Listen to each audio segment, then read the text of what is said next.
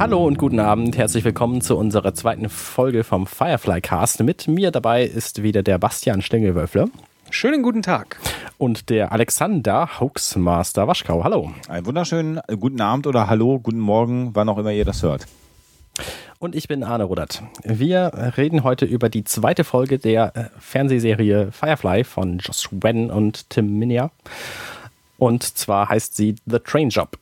Ja, auf Deutsch schmutzige Geschäfte und da merkt man schon, wie gut da so die äh, Übersetzung der Folgentitel sind, weil in der Episode geht es um einen Train-Job, also das Überfallen eines Zuges, äh, was eventuell ein schmutziges Geschäft ist, aber der englische Titel ist da ein bisschen präziser, wie so oft bei Fernsehserien. Könnte man einen eigenen Podcast mal draus machen. Mhm.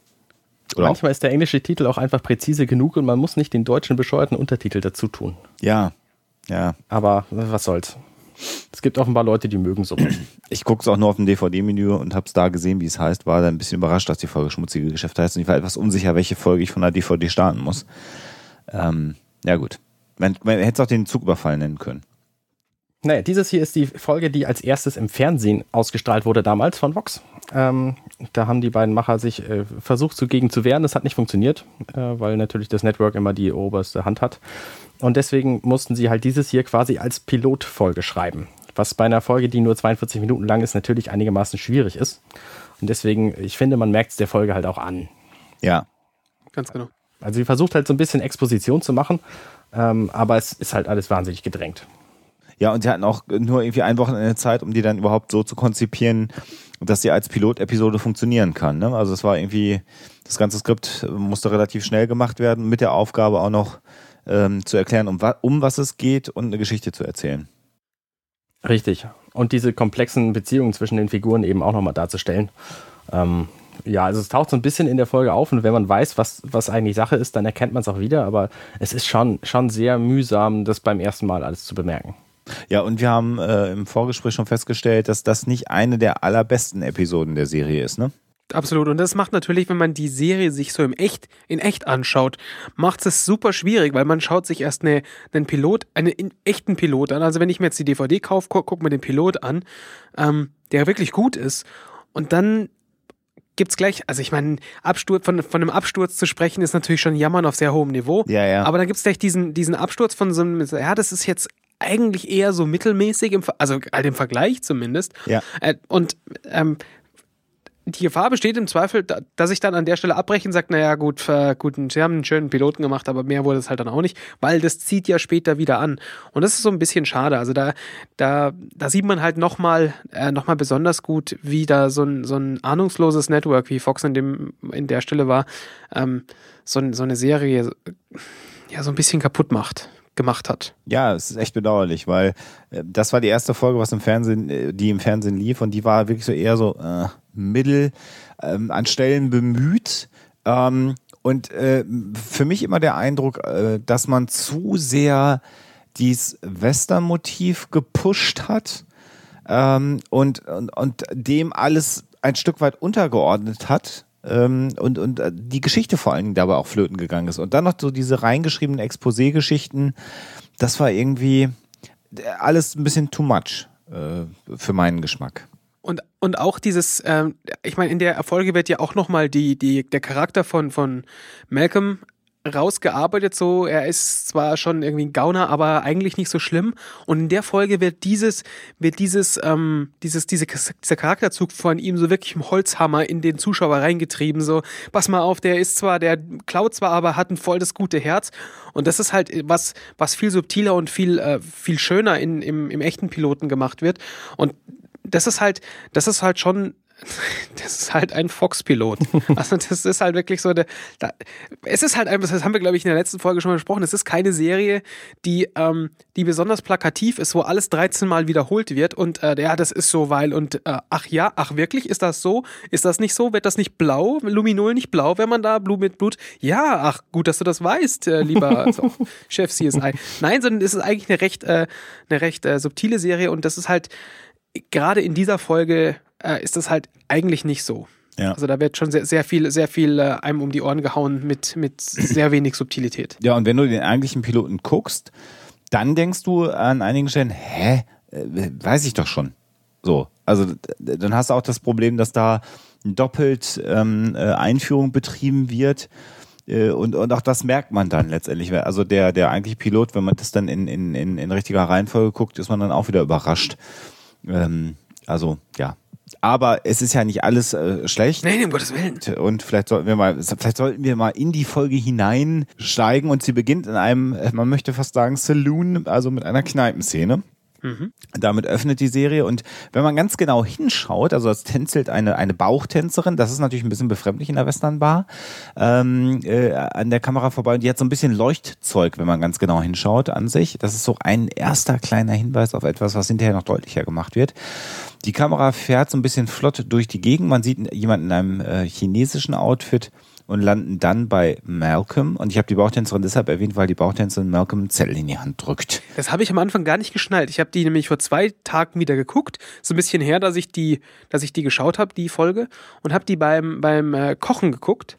Und da ist mir das so irgendwie, da habe ich das aus dem Augen gesehen, ich musste tatsächlich zurückspulen und mal gucken, was macht sie da genau, was, wie, wo? Mhm, ja, genau. genau. Und dieser Zettel scheint, das erfährt man dann hinterher, auch der eigentliche Grund gewesen zu sein, warum die überhaupt in dieser Bar sind. Und wenn wir sagen die, dann äh, äh, sehen wir da die drei Hauptcharaktere, nämlich Mel, Jane und äh, Zoe in der Bar. Das doppelt sich auch so ein bisschen mit dem äh, ursprünglichen Piloten, den wir also in der letzten Folge besprochen haben. Das ist also erstmal mit den drei Figuren zu beginnen scheint die Geschichte auch. Es scheinen die Hauptfiguren dieser Serie auch zu sein, so ein bisschen. Weil Malcolm ist eben. Der Verdacht drängt sich auf, ja. Ist eben der Captain dieses Schiffs, was man ja noch gar nicht kennt hier. Mhm. Und Zoe und Jane sind eben seine beiden, äh, wie soll ich sagen, Henchmen, ähm, so die, die Waffenbrüder, mit denen er immer die Aktionen macht.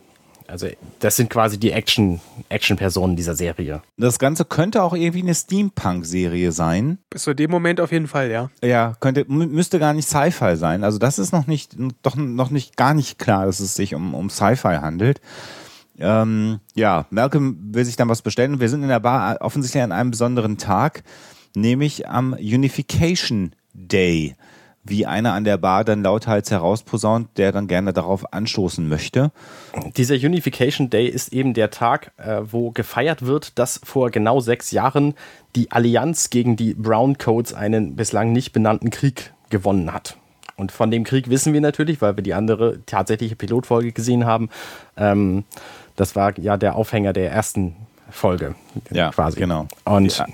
das will halt dieser, dieser Mann an der Bar, will das halt feiern und will da mit, mit allen drauf anstoßen und Malcolm geht dann bewusst an ihn, an die Bar neben ihn und äh, lässt sich von dem ansprechen und äh, lässt sich als Browncoat erkennen, also quasi als, als Widerstandskämpfer, der damals verloren hat.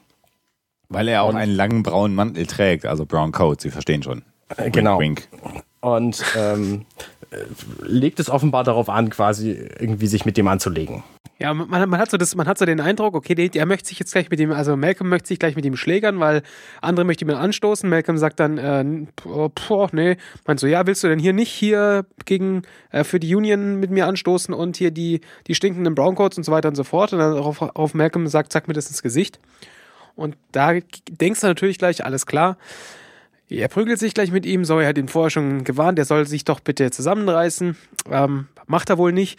Und dann dreht er sich so um und sagt, ja, willst du dich jetzt mit mir hier anlegen? Und dann meint er so, nee, nee, ich wollte nur, dass du dich zu mir herdrehst, damit sie hinter dich, äh, besser hinter dich kommt. Und woraufhin dann die Kamera umschwenkt und Zoe hinter ihm steht und ihm halt eine über die Rübe zieht. Ja. Ähm, ja, dann stehen halt so ein, zwei, 18 Leute in dieser Bar auf, die alle offensichtlich sehr Union anhängig sind, weil die drei die einzigen sind, die wohl scheinbar ähm, ja, Browncoats in dem Sinne sind und dann geht halt die Schlägerei los. Das Interessante an dieser Szene, wo die alle aufstehen, ist, man sieht halt die Bar mal so im Ganzen. Ja. Und das ist halt schon ein ziemliches Mischmasch aus Westernwelt, also irgendwie äh, westliche Welt quasi und östliche Welt, so, ja. so chinesisch und so. Und das, das ist quasi auch ein Statement dieser Serie. Das mussten sie natürlich auch in diesem Pseudopiloten eben verarbeiten ja. und zeigen. Ja, also chinesische Lampions, äh, ganz viel unter der Decke. Mhm. mhm. Ja, und dann geht's los, Schlägerei und eigentlich fliegt klassisch Mel äh, durch die Scheibe dieser Bar, die sich aber als Hologramm entpuppt.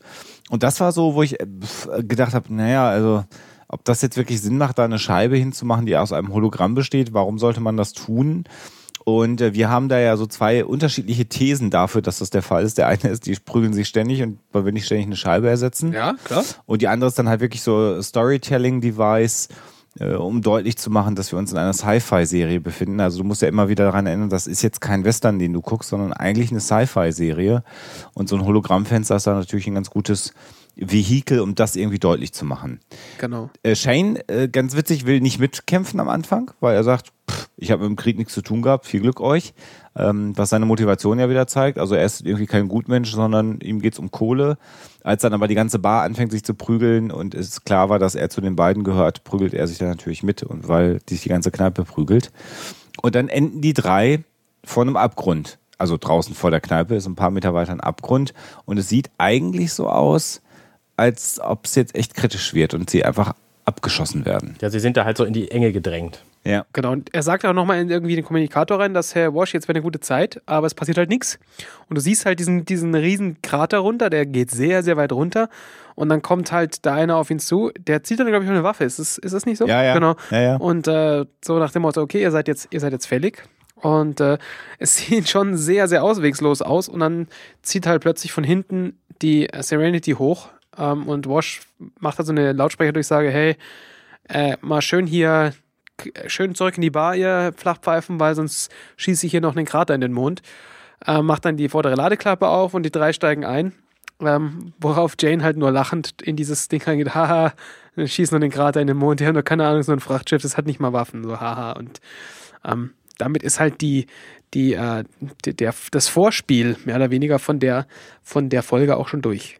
Das Interessante ist, dass die äh, Ladeklappe eben dieses Raumschiffes, dieses Frachtschiffes tatsächlich vorne ist. Weil Ja. das ist normalerweise, ist normalerweise ist die hinten. Und ähm, das ist auch quasi bei allen anderen Gefährten, die irgendwie zur Fracht gedacht sind, ist die Ladeklappe auch hinten. Nur bei diesem hier ist es vorne und für diese Szene war es tatsächlich mal praktisch. Ja. Kommt später auch nochmal, dass es sehr praktisch ist, um das so schon mal vorwegzunehmen. Ja, und äh, im Moment weiß man jetzt so gar nicht genau, um was ging es denn jetzt eigentlich? Ging es jetzt darum, dass Mel sich da prügeln wollte in dieser Kneipe? Ähm, oder was war äh, Fakt, weil man schon wieder fast vergessen hat, dass es ja diesen kleinen Zettel gab. Und als sie dann an Bord sind und sich beim Piloten des Schiffes Wash und ähm, äh, bedanken dafür, dass der rechtzeitig erschienen ist, dann taucht auch die Mechanikerin wieder auf. Ähm, Natürlich typisch unter irgendwas hervorrollend, wie das alle Mechaniker immer machen. Genau, genau. Also ständig mit dem Schraubenschlüssel in der Hand auf dem Rücken liegend. Und Mel informiert sie darüber, dass sie einen neuen Job haben und dass sie jetzt sozusagen ihren ersten neuen äh, Auftritt haben. Und er sagt dann, wir haben ein Verbrechen zu begehen. Also ich übersetze hier aus dem englischen Skript. Irgendwie sowas in der Art wird er im Deutschen gesagt haben, wenn sie es halbwegs vernünftig übersetzt haben. Und damit hat man so einen klassischen Western-Auftakt eigentlich. Ne? Ja, ja, ja. Kneipenschlägerei ähm, und äh, hat aber alles dann doch irgendwie einen tieferen Sinn und dann reiten sie nicht in den Sonnenuntergang, sondern fliegen vom Planeten weg und dann kommt eben die großartige Anfangsmusik. Wir sehen wieder das. Ja, in dieser, pardon, Ja. in dieser Szene wird auch schon wieder klar gemacht, natürlich, dass äh, Zoe und äh, Wash, der, der Pilot, dass das eben ein Ehepaar ist. ja, genau. Hast du meine Frau in Gefahr das, gebracht, sagt das, er. Ja, das ja, ja, muss ja alles irgendwie nochmal erzählt werden und deswegen sagen sie es halt hier auch nochmal. Ja, und man merkt, dass das, äh, dass die Serenity im, im Weltall keine Geräusche macht, wobei das da noch nicht wirklich auffällt, weil die Musik schon im Prinzip im Wegfliegen einsetzt, sodass man es an der Stelle vielleicht noch gar nicht so wirklich merkt, dass es keine Geräusche im Weltall gibt. Ja, und dann kommt der schöne Vorspann und man sieht, dass es eigentlich mehr Personen an Bord geben müsste als die, die man bisher gesehen hat, weil halt viel mehr Leute gezeigt werden. Und ja, nach dem Vorspann sieht man die Serenity, wie sie fliegt und es gibt so eine Art, ja, ah nee, genau, jetzt springen wir dann äh, erstmal zu dem Geschwistern Tam. Und das erste, was man sieht, ist so eine Rückblende, verstörende ähm, Folter, medizinische Folter oder so. Ja, und ja. dann sieht man eben River Tam, die da auf, der, auf einer Bahre liegt und dann wegspringt. Und offenbar war sie das, die da gefoltert wird. Und das äh, soll halt so ein bisschen zeigen, was ihre, ihre Vergangenheit ist und warum sie so ist, wie sie ist. Flashback und äh, auch da jetzt wieder Exposition, also nochmal wieder darlegen, um was es geht, weil sie dann ähm, feststellt, dass sie nicht zu Hause sein und, und darüber nochmal diskutiert wird. Ähm, und das weiß man natürlich alles schon, wenn man den ursprünglich geplanten ähm, Piloten gesehen hat. Also insofern, da denkt man auch so, ja, haben wir schon gehabt. Und könnte dann immer so ein bisschen mh, wohlwollend sagen, es könnte daran liegen, dass das River ein bisschen durchgeknallt ist. Äh, was aber noch gezeigt wird, ist, dass sie sehr schnell erkennt, an was für oder in was für einem Raumschiff sie sich befindet. Sie erkennt sofort, dass es sich um ein am Firefly-Schiff äh, äh, befindet, äh, handelt, auf dem sie sich befindet. Und das zeigt, dass irgendwas doch relativ ungewöhnlich an ihr zu sein scheint. Genau, sie weiß halt Dinge, die andere Leute nicht wissen. Ja. Und dann kommt Mel rein und sagt sogar, also diese Klassifizierung, die hätte nicht mal ich gewusst, die kann ich mir nicht merken. Und äh, äh, macht sich dann erstmal sauber ähm, von, dem, von dem Kampf eben. Ähm, und geht dann wieder raus und trifft dann draußen auf dem Flur Shepard Book. Eine Figur, die auch in dieser Folge noch nicht vorgestellt wurde. Stimmt. Ähm, und Shepard Book ähm, unterhält sich dann so ein bisschen mit ihm und fragt ihn, warum, äh, warum hast du denn diese beiden, und meint damit eben Simon und River, ähm, warum hast du die denn überhaupt an Bord? Du, du kannst ihn nicht gut leiden und sie ist eben gesucht von der Allianz und das ist doch eigentlich überhaupt nichts für dich. Und dann meint Malcolm, ähm, weil es genau das Richtige zu tun ist, was ich eine interessante Aussage finde. Ja, ja. Und fragt dann auch zurück, Shepard, ja, warum bist du denn überhaupt an Bord? Ähm, weil der Shepard Book ist halt ein Geistlicher. Ähm, und warum bist du denn überhaupt an Bord mit uns, wo, wo hier überhaupt nichts zu holen ist? Und dann meint der, der Shepard, naja, hier gibt es vielleicht doch noch was zu holen. Und dann sagt äh, Malcolm den schönen Satz, äh, du bist hier an Bord willkommen, Gott ist es nicht. Genau, da haben wir dann wieder seinen religiösen äh, Bruch, den er ja auch schon im, im Piloten so ein bisschen darstellt, nochmal wieder aufgegriffen, haben wieder eine weitere Figur eingeführt. Und man merkt, dass an der Stelle jetzt äh, Mel derjenige ja letztendlich ist, der uns das Schiff und die Personen an Bord näher bringt und durch die Gespräche äh, dem Zuschauer erklärt wird, wer denn jetzt da alles gerade in diesem, in diesem merkwürdigen Raumschiff unterwegs ist. Ähm, wir sehen dann, wie Mel äh, mit ähm, Bock diskutieren, da eben durchs Schiff geht während des Dialogs, den du gerade geschildert hast, und er landet im Maschinenraum, der so ein bisschen ähm, merkwürdig aussieht. Da sieht es dann auch wieder so ein bisschen nach Steampunk aus. Also nicht Star Trek-mäßig mit Licht, mhm. sondern alles sehr mechanisch mit vielen Kabeln und irgendwelchen Rohren. Äh, aber das haben wir ja auch im Piloten schon besprochen. Und er sucht ganz offensichtlich Kaylee und findet sie da an der Stelle nicht. Und hat auch irgendein Bauteil die ganze Zeit in der Hand. Also irgendwas ähm, scheint auf der technischen Ebene ja äh, auch zu sein, äh, das erklären möchte. Aber auch ganz, ganz davor jetzt wieder schon, schon diese ganzen Gespräche, dieses, ähm, dieses in einem Satz rausgeprügelte, ja. warum hast du die beiden mitgenommen, weil es das Richtige zu tun ist? Bam! Das wird vorher in einem kompletten, in einer langen Handlung rauskristallisiert ja. sich das ja im echten Trailer raus, dass ähm, er die beiden ver verraten könnte, dass er die beiden der Allianz hätte übergeben können und es aber nicht die richtige Sache wäre und da wird das halt, da, da muss man sich das selber erarbeiten und hier ist halt wieder dieser, dieser, dieser krasse Gegen, Gegensatz, ähm, dasselbe, dasselbe wie mit dem, mit seiner Ablehnung gegenüber Gott, aber der Shepard ist in Ordnung für ihn. Das ist ja auch was, was immer wieder im, im, im Piloten kommt und hier auch wieder dieses, dieses, äh, wir haben doch keine Zeit, das müssen wir jetzt, aber das muss der Zuschauer wissen, das prügeln wir ihm jetzt einfach mal von vorne in die Fresse und gib ihm. Und ähm, ja, da sieht man halt wieder diesen, diesen Unterschied zwischen, der, zwischen dem echten Piloten und der, okay, das muss jetzt ein Pilot werden. Wir haben aber nur 45 Minuten Zeit und eine Geschichte wollen wir auch noch erzählen. Ähm, Diskrepanz. Das ja. sieht man ja in der nächsten Szene auch sofort wieder. Ja, ganz ja, schlimm. Genau, ganz genau. Also da sitzt nämlich Kaylee, die ja gerade von Malcolm gesucht wurde, sitzt da und sieht sehr glücklich aus und dann äh, fährt die Kamera raus und man sieht, dass Inara ihr die Haare kämmt. Und sie unterhalten sich halt darüber, was Inara eigentlich beruflich macht. Ja. Ja. Er schlägt auch wieder zwei Sachen mit einer Klappe. Zum einen zeigt es nochmal, Kaylee ist nicht nur die mit Dreck beschmiert, überall rum unter, unter irgendwas hervorrollt, so wie das, wie du vorhin schon gesagt hast, Mechaniker immer machen. Ja. Ähm, sondern sie hat halt auch ihre, ihre die, diese sehr feminine Seite. Und ähm, wir müssen natürlich erklären, alles klar, ähm, Inara ist eine, eine äh, Companion, also eine Edelprostituierte und ähm, die aber dadurch Sie sagt ja auch nur, weil ich hier so eine registrierte Companion bin, habe ich ja die wundervolle äh, Möglichkeit, mir rauszupicken ähm, und so weiter und so fort. Ja, und dann, äh, also es hat ja so eine leicht äh, homoerotische äh, Tendenz, diese Szene so ein bisschen, was ja auch an der Beleuchtung in dem Schall von Inara natürlich ist. Das sieht ja auch alles sehr schön mit den Stofftüchern und so aus. Und wird dann natürlich dadurch gebrochen, dass Mel in diese Szene hineinplatzt. Und auch da muss jetzt diese äh, ja im Piloten auch sehr, sagen wir mal, ausführlich, langsam und mit einem gewissen Crescendo eingeführte Beziehung zwischen Mel und Inara ähm, ganz schnell passieren So, er kommt rein, fällt ihr ins Wort und sie sagt, was habe ich dir das letzte Mal schon gesagt? Ähm, wenn du hier reinkommst und äh, du sollst hier nicht ungefragt in meinen Shuttle kommen. Und Mel äh, gibt so, so, eine, so eine Spitze ab in Richtung von, äh, machst du es jetzt schon hier mit den Leuten an Bord? Und sie antwortet, da, da träumst du von. Also eine relativ harsche, harscher äh, äh, Begegnung der beiden an der Stelle. Und das ist natürlich jetzt deutlich Holzhammer-methodenartiger, als das im, im Piloten war, wo ja am Anfang viel Überblicke gelaufen ist zwischen den beiden. Und hier geht es dann auf der Ratzefatz. So irgendwie. Und da hast du aber auch eine ganz schnelle Annäherung von den beiden, wo du denkst, okay, jetzt könnten sie sich gleich küssen. Und dann ist es aber auch sofort gegessen. Oh. Also es ist. Oh. Ja, und was auch halt auffällt bei genau dieser Szene eben, das haben wir doch im, im tatsächlichen Piloten eben alles schon gesehen. Ja. Also ich meine, das ist ja jetzt, das fühlt sich irgendwie redundant an, das Ganze nochmal zu zeigen. Ja. Das ist wahrscheinlich das, Bastian, was du meintest, dass die Folge eben nicht so die beste ist. Ja, ja, klar. Es, es, es wiederholt sich halt irgendwie alles. Also die ersten zehn Minuten könnte man inhaltlich komplett streichen. Die sind nicht, die sind, also gerade die Schlägerei, das ist unterhaltsam, das ist alles schön, aber sie bringt einen nicht weiter. Ja, genau. Also die, die könnten wir an der Stelle cutten und könnten ein bisschen mehr, ein bisschen mehr Gewicht in die tatsächliche Geschichte, die später reinkommt, die natürlich geschuldet dadurch, dass vorne einfach schon mal ein Viertel der Sendezeit wegfällt, ja. die natürlich auch nicht mehr so, so vielschichtig und dick ist, wie sie halt hätte sein können. Also da hätte man sicherlich mehr draus machen können.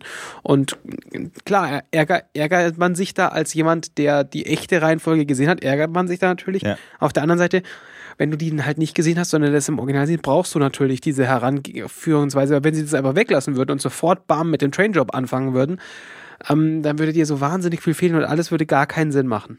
In meiner Erinnerung, interessanterweise, hatte ich gedacht, dass die, die Szene, wo sie später auf dem Zug sind und diesen, diesen Zug überfallen, dass das quasi der Einstieg dieser Folge wäre. Hatte ich aber auch so in Erinnerung. Ich hatte das komplett ausgeblendet, dass sie vorher unglaublich viel reden. Ja, das ist halt so mit der ersten, mit dem, mit dem Piloten so über in ein, ineinander blendet. Wenn du den also direkt hintereinander siehst, ist das so ein bisschen wie Recently on Firefly. ja, genau. Ja, ja. Dann wird nochmal zusammengefasst, so, bah, da, da, da, und hier die Allianz ist böse und so weiter und so fort. Und die mögen sie alle gern. Und du bist im Widerstand und du hast braune Jacken an und Ganz genau. du magst nicht Gott ja, ja. und bla bla bla, genau, ja. Und dann kommt die Intro-Musik, was ja genauso ist wie so ein Previously On. Ja. Und da, dann geht's los. Und genau das passiert ja fast. Also gut, es kommt noch ein bisschen Geluller hinter jetzt hinter dem, hinter der Intro-Musik hinterher. Aber ähm, ich meine, das ist man halt gewohnt, so aus anderen Serien, die nochmal zusammenfassen, was halt passiert ist. Ja. ja. Naja, nach diesen ganzen Exposé-Szenen äh, kommen wir dann mal endlich zu einer schönen Cypher-Serie, eine Raumstation, die äh, tatsächlich ganz schick gemacht ist, äh, flotte Kamerafahrt, man sieht, wie Firefly andockt und dann sieht man, dass dieser Auftrag sie offensichtlich auf eine Raumstation geführt hat. Ähm, da sehen wir wieder so, dass äh, die drei Hauptfiguren, die wir ja schon am Anfang der Episode gesehen haben, wie sie durch die Gänge geführt werden. Ein unfassbar großer Typ, tätowiert, äh, ist dann hinter einer Tür und sie treffen offensichtlich auf ihren Auftraggeber. Und das ist auch so ein ganz klassisches Geschäftsmannbüro, wie man sich das im Western vorstellen würde, mit so einer äh, Lampe, die so mit, mit, mit, mit, mit, mit, wie sagt man das, mit Glasmosaik irgendwie gestaltet ist, mhm. einem bequemen Ledersessel. Und das ganze Setting wirkt eben so genau wie so ein äh, Geschäftsbüro im, im, Wilden Westen. Allerdings eine riesen Fensterfront und du siehst, draußen wird an der Raumstation gearbeitet. Also da ist dann der Bruch zwischen alter Eindruck und neuer Eindruck. Und natürlich ist die Figur und die Kleidung, die diese Figur, die, auf die sie jetzt treffen, äh, trägt, ähm, ähm, Niska heißt ihr Auftraggeber, der Mann, auf den sie treffen, so ein älterer Herr, der auch klassisch in dieses Bild von Kleidung und Aussehen äh, so einer Westerfigur passt einfach. Ich finde den so großartig, diesen Schauspieler. Michael Fairman spielt den. Ähm, und diese, also diese Rolle, die er da spielt, ist einfach total toll gespielt, weil er ja. eben der typische Böse ist, die man nicht ansieht, dass er böse ist. So, er ist halt der Mensch im geschniegelten Anzug, sieht sehr gut aus, hat eine, eine schöne kleine Brille auf und so, sieht gebildet aus und spricht äh, mit so, so, einem leichten Akzent, ähm, aber sehr freundlich und nett und fängt dann an, irgendwie über Ruf zu reden und so und sagt, ja, ihr habt ja einen Ruf und deswegen seid ihr überhaupt hier und ich habe ja auch einen Ruf und den möchte ich euch jetzt mal zeigen und dann lässt er eben diesen, diesen tätowierten, äh, halbnackten, äh, großen Kämpfertypen eine Tür ja. aufmachen zum Nebenraum und da sieht man dann eben kopfüber eine halbnackte, zerschundene Leiche hängen. Ja. Und da sieht man eben, okay, dieser Typ ist eben böse. Und das könnte unseren Helden auch genauso gehen, wenn sie sich eben nicht an das halten, was, was sie jetzt mit ihm abmachen. Das ist, handelt sich um den Neffen seiner Ehefrau. Das ist auch noch so eine nette Anmerkung. Also äh, Geschäft geht über alles und auch über Familie für Niska. Also das ist auch so ganz Ja. schön. Und er wirkt ganz freundlich wie so ein älterer, älterer Opa, der eigentlich ganz nett ist und scheint aber abgrundtief böse zu sein und äh, vor allen Dingen absolut gnaden- und kompromisslos zu sein. Geschäft ist alles. So der klassische Mafia-Boss. Genau, ja. Sehr schöne, sehr schöne Animation. Er erklärt ihnen jetzt eben diesen Train-Job, dass sie was klauen sollen, ähm, äh, im Container äh, aus, einem, aus einem Zug. Und das Ganze an einer Karte, die allerdings dann so 3D-mäßig ist. Das sieht alles ganz schick aus. Und halt in den Tisch eingebettet Ja. ist. Also hier ist wieder so ein ganz klassisches äh, ähm, Sci-Fi-Element. Das Ja. ist halt eine, ein, ein Touchscreen im Tisch drin, so wie man das hat, wie das jeder gerne hätte. Ja. Großartig, ja. Hast du das nicht? Ja, das ist mein Microsoft Surface, der steht noch zu Hause, den benutze ich noch so selten. Der Zug ist ein äh, Transrapid, das würde dich in Bayern sehr freuen. Also jetzt ist er ja nicht mehr der Ede bei euch in Bayern, aber das würde ihn sehr freuen. Also offensichtlich kein, kein normaler Zug, sondern ein Magnetschwebezug, der extrem schnell fährt. Ist auch sehr erstaunlich, dass sie viel Zeit haben nachher in dem Zug, weil Ja. eigentlich hat man da ja nur äh, zehn Minuten praktisch, äh, da steigt man ja praktisch in Paradiso ein und äh, damit wächst Paradiso näher an die Gemeinden, an die Kommunen. Ähm, ja, Ja. Ja. das hatte nichts mit der Sendung zu tun. Also der wirklich gar Auftrag, ist, der Auftrag ist halt irgendwas einzusammeln, was von der Allianz stammt. Die Allianz sind eben die nominell Guten in dieser Serie, ähm, gegen die immer agiert wird, weil das tatsächlich irgendwie die, die, die, die Bösen sind. Ähm, so die, die sinnlosen Befehlsbefolger eben. Und der, der Auftrag ist eben, die, irgendwas von denen aus diesem Zug zu stehlen, bevor der eben in Paradiso ankommt. Und an Bord sind Zoe und, und Malcolm. Und da ist eine sehr schöne letzte Szene vor der Werbung. Also die haben wir ja natürlich hier nicht.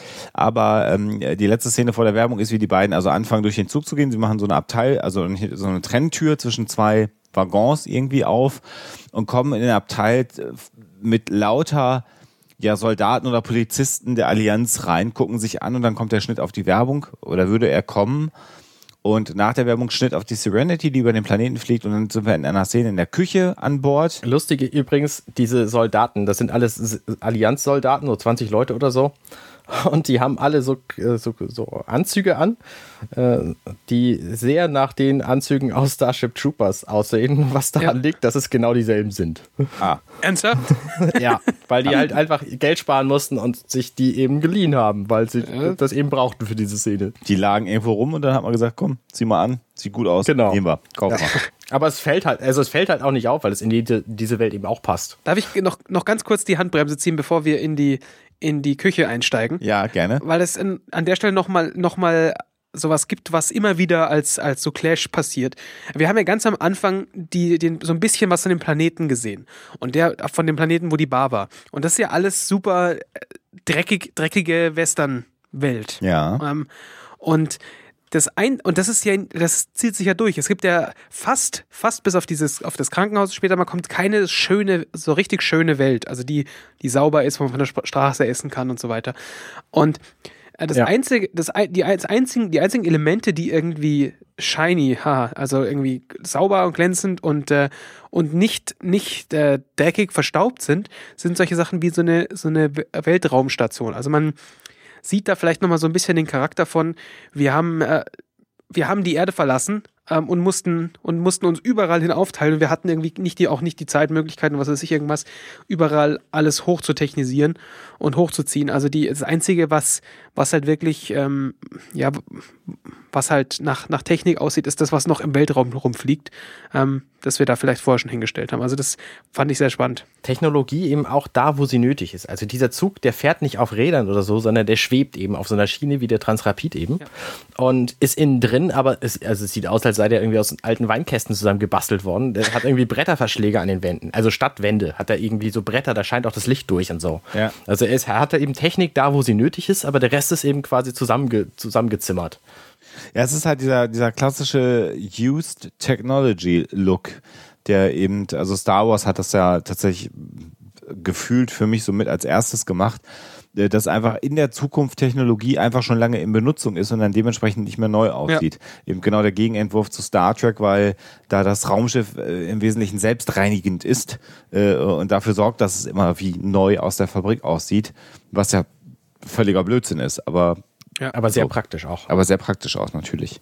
Ja, dann kommen wir dann jetzt zur Küche. Äh, Handbremse wieder gelöst? Ja, gerne, die habe ich so eben gelöst. Wir können, Sie können wieder weiterfahren. Ja, wunderbar. Ich finde ja äh, an dieser Küche, das, das, ist auch für mich so ein Ding. Wir befinden uns also in einem Raumschiff, was äh, über einen Planeten fliegt. Und ähm, was ich da sehr schön finde, Book äh, sitzt an einem Tisch.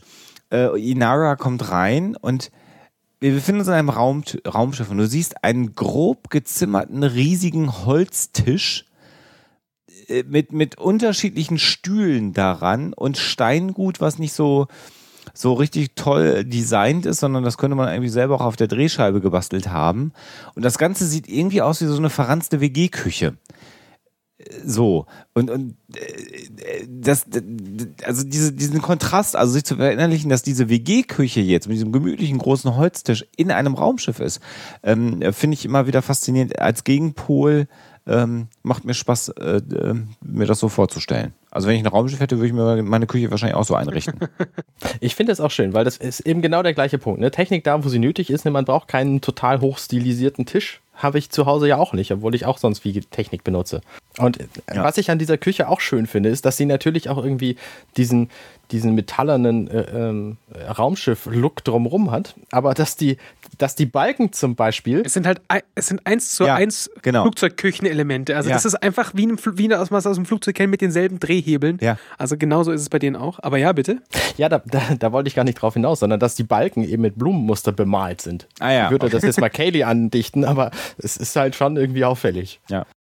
Book sitzt am Tisch und äh, Inara kommt rein und er steht auf. Also, obwohl sie ein Companion ist, was seiner Religion irgendwie widerspricht, ähm, zeigt er ihr den Respekt, indem er aufsteht, als sie reinkommt. Ja. Ähm, was ich interessant finde, weil in, der, in dem Piloten hatten wir so einen schönen, so eine schöne Szene zwischen den beiden am Schluss, wo sie ihn quasi segnet und das entfällt natürlich hier und sie müssen das dann irgendwie anders zeigen, dass sie sich aber auch irgendwie, dass die auch irgendwie miteinander klarkommen. Ja, und dann gibt es den schönen Dialog, dass, dass das Book so ein bisschen frustriert ist, ähm, dass sie jetzt irgendwie in Gefahr sind, Mel und Zoe und er nichts machen kann. Ja, ja. Und dann Inara mit so einer gewissen Weisheit äh, ihm ja begegnet und sagt, naja, sie könnten ja immerhin äh, für, für die beiden beten. Worauf dann Shepard Book wieder sagt, und dann sind wir wieder bei diesem Religionskonflikt. Ich bin mir gar nicht sicher, so frei übersetzt, weil ich, ich habe halt immer das englische Skript ja, ich bin gar nicht sicher, ob Mel das Recht wäre, wenn ich das für ihn äh, äh, tun würde. Und daraufhin sagt Inara, erzählen Sie es ihm doch nicht. Hm. Und, äh, und, und dann so im, im Wegdrehen äh, wird dann halt deutlich, dass sie dann im Wegdrehen sagt, ich mach's jedenfalls nicht, ihm das sagen. Und äh, das zeigt, dass, dass Inara ganz offensichtlich gläubig ist und sie deswegen wahrscheinlich auch eine, auch eine Ebene zu Book hat. Äh, ähm, und vielleicht aber auch deswegen Book mir etwas mehr zugetan vielleicht ist, als er das sonst vielleicht wäre. Oder er ist halt ein Menschenfreund, man weiß es. Was auch nicht schlecht wäre für einen Priester. In der Tat. So, okay, aber dann zurück zu Starship Troopers. Und man denkt, es geht die Riesenkeilerei los, aber ganz offensichtlich ist es ein ganz normales Abteil. Denn und Mel latschen da relativ unmotiviert durch, ne? Sie stehen ja da schon erstmal so ein bisschen so versteinert da. Ja. Und als dann auf der anderen Seite die Tür aufgeht und jemand anders reinkommt und durchläuft, erst dann setzen sie sich in Bewegung. Also du hast, du merkst schon, oh, oh, oh, oh, oh, und dann wird dieses, diese, diese, diese Spannung entschärft durch, die, durch das Öffnen der ander, anderseitigen ähm, Kabinentür und eine Mutter mit ihren Kindern, glaube ich, kommt rein und läuft halt dann durch diese Leute durch. Es soll halt gezeigt werden, dass es äh, durchaus schwieriger sein könnte, diesen Job durchzuführen, als ursprünglich gedacht. Ja. ja. So. Aber auch so ein, so, ein, so ein gemachter Spannungsbogen. Ich mag das persönlich nicht so gerne, wenn das so gemacht wird. Uh, Gefahr und dann. Ja. Doch keine Gefahr. Ja, ich meine, da, da gerade genau in diese Stelle auch den, den Werbeschnitt reinzusetzen. Ja, ja, ja, das ist so der Klassiker. Ja, also klar. Kann man machen, ist aber, ist aber dann halt auch doof. Ja. Dann gibt es eine niedliche kleine Szene zwischen äh, Kaylee und dem Doktor. Und es ist, äh, da wird wieder so ein bisschen damit gespielt, dass Kaylee ja schon so ein bisschen verknallt auch in ihn ist, ne? Ja. Das ist eine schöne Szene, gerade da, was die Beziehung zu Kaylee angeht, hier diese Szene, weil sie macht halt irgendwie in dem, in dem Cargo-Raum des Raumschiffs, macht sie irgendwie eine Klappe auf dem Fußboden auf und dann kommt der Doktor an und es wird klar, dass er eben auch nur Gast an Bord ist. Ja. Weil er nämlich auch nicht weiß, was er machen soll, genau wie Book eben. Die anderen haben halt alle ihre Aufgabe und die sind jetzt gerade so unterwegs und denken, naja, was, soll ich denn jetzt hier machen? Und ähm, ja, Kaylee erklärt ihm dann so ein bisschen, was passieren wird. Und äh, dann irgendwann sagt der Doktor, sagt dann äh, Simon, naja, also hab, macht ihr das öfter? Und dann sagt Kaylee, nö, äh, aber so könnte es ungefähr funktionieren. Denn der Plan ist jetzt nämlich, das kommt dann raus, dass man Jane an einer Leine herablassen möchte. Der soll dann in den Zug durch eine Klappe und soll dann sozusagen per Seilwinde den Kram, also die beiden Kisten, die geklaut werden sollen, rausholen. Das ist der ursprüngliche Plan. Und die drei diskutieren das jetzt äh, da im, im, im Cargo-Raum. Das finde ich übrigens auch interessant. Normalerweise, wenn man erzählt, was man machen wird, dann passiert was anderes. Aber in diesem Fall ist es eben überraschend, dass tatsächlich genau das passiert. Ja. Wir lassen eben Jane da rein und dann holt er den Kram raus und dann ist es gut. Also es passieren halt andere Dinge drumherum, aber so der grobe Plan hat tatsächlich so funktioniert. Und das ist, äh, das ist schon überraschend, finde ich. Das ist eine witzige Idee. Ist aber der Zeit geschuldet, weil normalerweise laut Drehbuchautoren Regeln würdest du jetzt also dann so einen zweiten Konflikt einbauen. Ja, und äh, dafür fehlt aber die Zeit, weil wir befinden uns jetzt an, in, einer Zeitmarge, wo wir noch 24 Minuten Zeit haben. Wir sind jetzt ziemlich genau auf der Hälfte der Sendung. Äh, und das Ding muss jetzt einfach auch mal fertig werden. Äh, und die eigentliche Geschichte soll ja gar nicht der Diebstahl sein, sondern das, was danach kommt. Und man merkt einfach da auch wieder, dass man das un unglaublich raffen musste alles. Ist halt doof. Äh, ein Konflikt kommt jetzt allerdings dann doch. Also nach den Vorbereitungen übrigens ähm, äh, ist dann River oben im Cargoraum so ein bisschen versteckt und beobachtet die ganze Szene. Also sie nimmt ganz offensichtlich Anteil an den Dingen, die auf dem Schiff stattfinden. Und sie nimmt auch Jane wahr, der eben sagt, ja, also wenn ich, wenn ich dran wäre, dann würde ich River an die Allianz verkaufen, weil dann wären wir alle reich. Ja, sie hört das. Also Jane ist in dieser Folge deutlich mehr Arschloch, als er das im Piloten war. Und noch viel mehr. Also das wird später ja noch viel krasser. ja. Also das nimmt immer mehr zu durch die. Umso weiter, man hat das Gefühl, umso weiter weg Mel ist, umso mehr zum Arschloch wird er. Ja, Und Ja. es fällt eben total auf, dass er eben Söldner ist. Denn es geht ihm tatsächlich nur um Geld. Das ist, das ist so quasi die, die Standardaussage hinter ihm. Er ist halt niedlich bei dem, was er so tut und wie er so agiert und so. Aber im Grunde ist er der, der klassische Söldner. Ja, die Triebfeder ist einfach Geld. Weder Ethik noch Moral, sondern die Triebfeder scheint Geld zu sein. Eigener Genau. Benefit. Darum geht's ihm. Ja, also die Vorbereitungen gehen voran. Mel und Zoe suchen jetzt die beiden äh, äh, Kisten, die geklaut werden sollen und ähm, werden auch fündig. Und parallel dazu macht sie aber einer der Soldaten irgendwie auf. Äh, und das ist so ein bisschen jetzt so der Spannungsbogen, dass äh, sie die Deckenklappe dieses komischen äh, Magnetschwebezuges aufmachen wollen mit einem Akkuschrauber und einer Holzdecke. Auch das ist wieder so, mh, aber wir haben es schon diskutiert. Ne? So, ähm, und sie finden dann die Kisten, er macht das Dach auf, die Serenity nähert sich äh, dem, dem Zug und man denkt so, hm, geht alles ziemlich glatt. Also man, man, man ist ja Fernsehzuschauer, man weiß, das kann doch jetzt eigentlich gar nicht so glatt gehen, wie es, wie es zu sein scheint. Ähm, und aber erstmal passiert relativ wenig, denn ähm, Jane wird jetzt also herabgelassen. Ganz nett gemachtes Special Effects, wo man merkt, dass vielleicht zwei Dollar dann doch gefehlt haben, aber okay, ist halt Fernsehen. Und jetzt auch, man hört jetzt tatsächlich auch Sound, obwohl, äh, obwohl mit einem fliegenden Flug, mit einem fliegenden äh, Raumschiff, das haben wir ja vorher nicht gehört. Aber äh, wir sind in einer Atmosphäre, genau. Ganz genau deswegen. Genau. Ja, und dann haben sie das Dach auf. Shane äh, kommt äh, easy peasy da rein. Äh, ist ja halt auch gut trainiert, der äh, Herr Baldwin. Äh, und sie tüddeln die Kisten drumrum. Äh, Kaylee zieht's hoch und eigentlich könnte jetzt alles prima sein, wenn denn jetzt nicht der Soldat äh, der Allianz hineinkommt. Dafür sind sie aber vorbereitet, weil sie haben da vorher eine Gasbombe hingestellt, also eine, eine Rauchbombe. Genau. Und die geht dann eben hoch, als die Tür aufgeht. Deswegen Genau. kann er nicht sehen, worauf er dann schießt. Also er schießt dann halt und trifft auch Jane im Bein. Genau. Und äh, dann wird aber, also im Grunde geht dann alles glatt, weil die ähm, äh, Mel und Zoe, die äh, verschwinden dann ungesehen und äh, Jane haut mit den, mit den Waren eben nach oben ab. Ja. Spannenderweise wissen wir immer noch nicht, um was es sich eigentlich handelt bei diesem Diebstahl. Also wir wissen nur, dass es Kisten sind.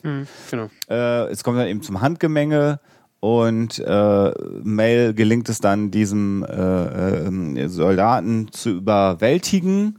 Jane kommt zurück ins Raumschiff, ist verletzt, irgendwie alles nicht so prickelnd. Und wir sehen dann, wie der Zug anlegt. Durch die Rauch- oder Nebelgranate sind die beiden nicht erkannt worden, Mel und Zoe, haben aber jetzt das Problem, dass an der Station die Soldaten sie in Empfang nehmen, weil eben da gerade was passiert ist, lässt man sie jetzt erstmal nicht weg. Und der Sheriff von Paradiso, diesem Städtchen, was auch eigentlich wirkt wie so ein klassisches Westernstädtchen, setzt erstmal alle Passagiere fest und da haben wir den Salat. Ganz genau. Doof gelaufen. Genau. Und dann nämlich passiert was Interessantes. Man kriegt quasi so ein Gespräch mit, ähm, wo die sich unterhalten, der Sheriff und irgendwer anders, was denn jetzt eigentlich gestohlen wurde. Und dann sagt der Sheriff, ja, es, wurden, es wurde Medizin gestohlen. Und der andere so, alle Vorräte? Und der so, ja, alle Vorräte Medizin sind weg. Und daraufhin. Dann bemerkt Malcolm halt, was eigentlich passiert ist, dass sie eben gerade Medizin gestohlen haben, die für die Leute in Paradiso offenbar irgendwie sinnvoll gewesen wäre. Und seine Reaktion ist dann eben zu sagen, Hurensohn, äh, son of a bitch äh, im, im Original. Mhm, genau. Und da merkt man dann auch als Zuschauer nochmal, dass er ja eigentlich nicht so der klassische Söldner sein kann, weil wenn ihn das stört, was er geklaut hat, dann, dann kann er ja nicht wirklich so der eigentliche Söldner sein. Das passt dann so ein ganz wenig äh, nicht zu der Aussage, wir haben jetzt ein Verbrechen zu erledigen, ähm, weil Verbrecher in der Regel ja durch Mangel an Moral sich eigentlich auszeichnen und diese, diese Reaktion, dieses ja, leicht angefressene Gesicht mit dieser Aussage, hm, scheinbar hat er doch so ein bisschen Moral noch, der gute Mel. Und äh, ja, dann sind wir plötzlich an Bord eines äh, Sternzerstörers, äh, ähm, eines Allianz-Raumschiffs. Äh, und das ist für mich halt nach wie vor so ein bisschen äh, Star Wars, äh, ganz klar. Ich habe es ja auch in der, in der letzten Episode gesagt. Und da wird ja, oder Star Trek eben, das, das alte. Mit so ganz glatten Kamerafahrten und äh, alles sauber aufgenommen und äh, steril. Ja, da sieht man leider auch ein bisschen, dass da die Kohle auch fehlte, ne? Weil das ist so ein bisschen vom, vom, vom Set-Design jetzt dann in, in dieser Episode. Man sieht, dass das schnell gemacht ist, alles. Finde ich leider. Also die Idee ist gut, aber wenn man denn mal Zeit hat, da hinzugucken, ich habe jetzt die Folge ja nun wirklich ein paar Mal jetzt auch gesehen, in Vorbereitung auf die Sendung, dann denkst du immer so, ach komm, also ja, Sperrholz mit Silberlack und mm, also so ein ja, bisschen. Es sieht halt alles so ein bisschen aus, wie sich Technik eben in den, 60, in den 1960er Jahren vorgestellt ja. wurde. Ne? Ja. Ich meine, da gibt es irgendwie Diskettenlaufwerke, die waren damals Hightech und so Joysticks an diesen Konsolen dran und so. Es ist halt alles irgendwie und, und riesen Silberschalter und äh, ja. viele blinkende Lichter. Es ist halt nicht das, was wir als, als hochtechnisiert verstehen würden. Ja, ja, ja. Ja, zu, dann wieder ein äh, Schritt, äh, Schnitt zurück an, äh, an Bord der Serenity. Ein, stopp, ja. ein, ich möchte hier nochmal kurz Handbremse ziehen. Ich würde gerne mal von euch wissen, ähm, weil ich frage mich das die ganze Zeit, was bringt uns an dieser Stelle diese Szene? Du meinst der Allianz-Cruiser? Ja, genau. Dieses, dieses Ja, guten Tag, hier ist ein äh, Notruf. Ja, ist doch nicht unser Bier. Äh, leg mich am Arsch. Das, äh, das ist ganz wichtig. Und zwar. Zum, zum Ende hin der Episode. Also ich glaube, die brauchst du, diese Szene brauchst du eigentlich nur für das Ende der Episode. Also auch, ja, weil ich, ja, das genau, ist das Einzige, wo ich, wo ich die Connection herstellen konnte. Da habe ich gedacht, das kann doch nicht das Einzige sein, warum sie jetzt diese, warum sie jetzt diese Szene, die halt in dem Moment, an der Stelle, sowas von gar keinen Sinn macht. Die musste irgendwie rein. Du musst irgendwie die Allianz mit ihren Raumschiffen zeigen, weil im Piloten hast du ja die Dortmunder. Ja, ja, ne? Also ja. da wird, das, wird, wird, wird die Allianz eingeführt mit diesem unfassbar großen Raumschiff und da, da haben die viel mehr Raum. Äh, und am Ende dieser Episode muss das Ende dieser Episode kommen, auf das wir natürlich nachher noch eingehen werden. Das will ich jetzt mal nicht spoilern. Und wenn, wenn du dieses Ding nicht hast, wenn du nicht irgendwo in der Episode einmal schon die Allianz gezeigt hast, und zwar nicht die Allianz Starship Trooper, sondern Allianz Raumschiff mit ihren Mützchen und Nazi-Uniformen, ja. dann verstehst du das Ende der Episode ja, nicht. Gut. Und, äh, aber das, das wird ja auch sofort weitergeführt. Also ich meine, dass die jetzt gezeigt wurden, ist ja nur quasi der eine Aufhänger. Der nächste kommt eben in der kommenden Szene. Also in der kommenden Szene, da sind sie halt in dieser Krankenstation und dann fängt halt ah, River ah, an zu brabbeln. Ja. Äh, die, die werden euch kriegen, sie kommen immer und sie kriegen, äh, sie ja. kriegen, was sie haben wollen. Äh, two by two, hands in ja. blue. Ja, ja, ja, Das ist der, der, mhm. der Vers, den sie immer wiederholt. Das heißt, es sind offenbar zwei und die haben offenbar blaue Hände. Und das ist eben der, die Hinleitung auf das tatsächliche Ende der Folge. Ja. Genau, du weißt es aber da halt im Moment nicht. Für die, in dem Moment ist es für dich halt, okay, sie, die ist einfach wirr und brabbelt Quatsch. Mhm. Genau, ja. Und das ist auch so ein Ding. Also dieses 2 by 2 Hands of Blue, das habe ich beim ersten Mal nicht geschnallt, habe das auch abgetan, ähnlich wie Jane, der ja sagt, komm, hör auf zu, zu labern, äh, ne, Mädel hier mit deinem, mit deinem verrückten Mundwerk.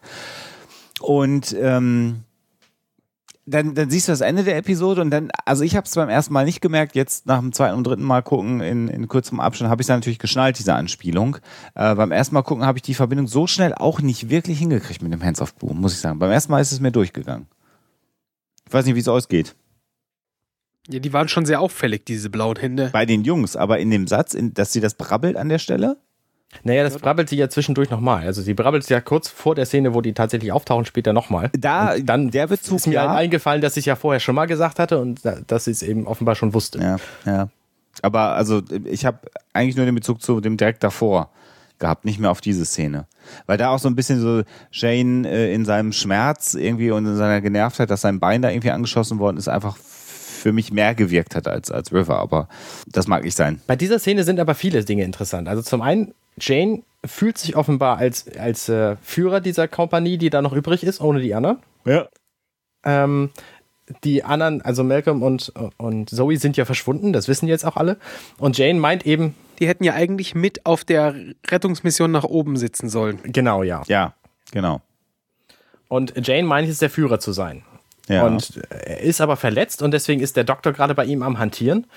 Und das bringt dann uns dann halt zu, der, zu einer der nächsten Szenen. Der Doktor, also Jane sagt dann auch, gib mir irgendwas gegen die Schmerzen und das macht Simon dann eben auch. Ja. Und ein anderer Teil ist, Jane ähm, sagt halt, wir müssen die Sachen jetzt zu Niska bringen, weil sonst macht er uns kaputt. Mhm. Und Shepard Book, der zufällig da auch im Raum rumsteht, weil er nichts Besseres zu tun hat, ähm, sagt dann, ist das, ist das zufällig ähm, Adelai Niska, über den ihr sprecht? Und er kennt ihn offenbar auch, obwohl er mhm. eben als Shepard normalerweise mit, mit, solchen bösen Dingen nichts zu tun hat. Und das macht seine Figur halt auch nochmal eine Runde interessanter, finde ich. Ja, er, er, er, scheint mehr zu wissen, als, als der normale äh, Priester zu wissen oder wissen sollte äh, in dem Fall.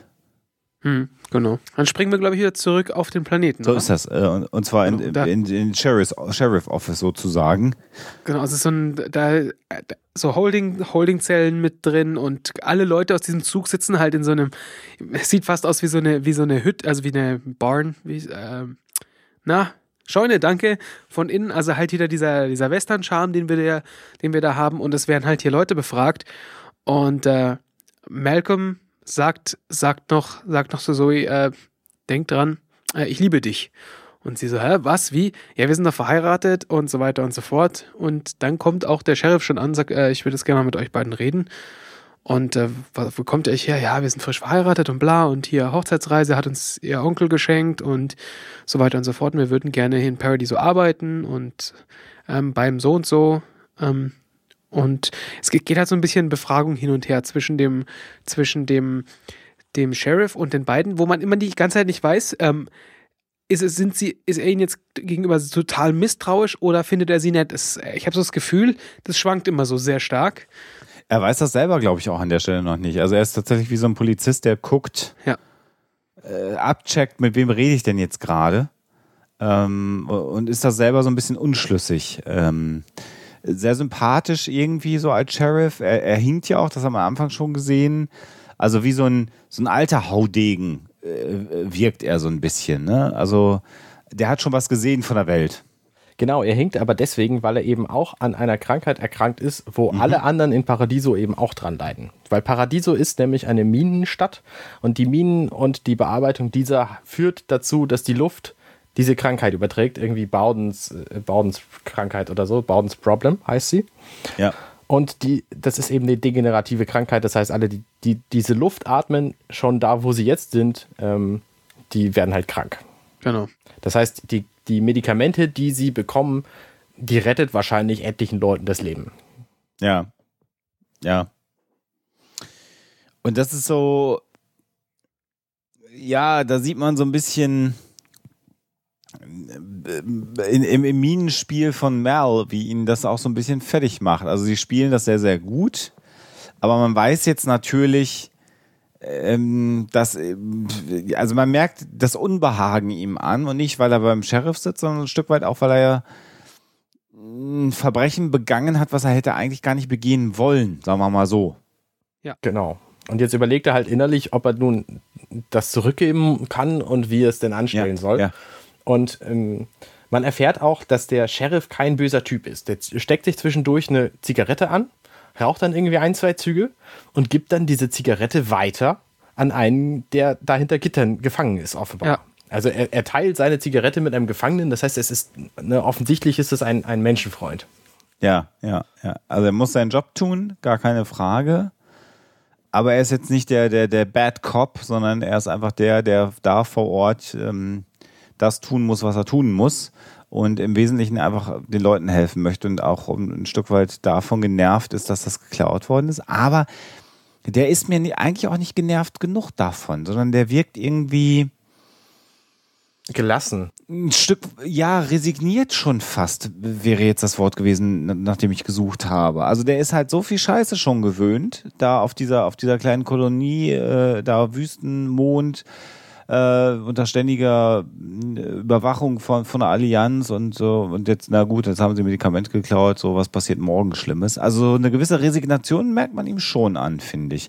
Und da ist eben die Frage, spürt er schon, das ist das, was ich mich bei Colombo immer gefragt habe, bei der Fernsehserie, weiß er, dass die beiden äh, beteiligt sind und ist deswegen so oder ist er so?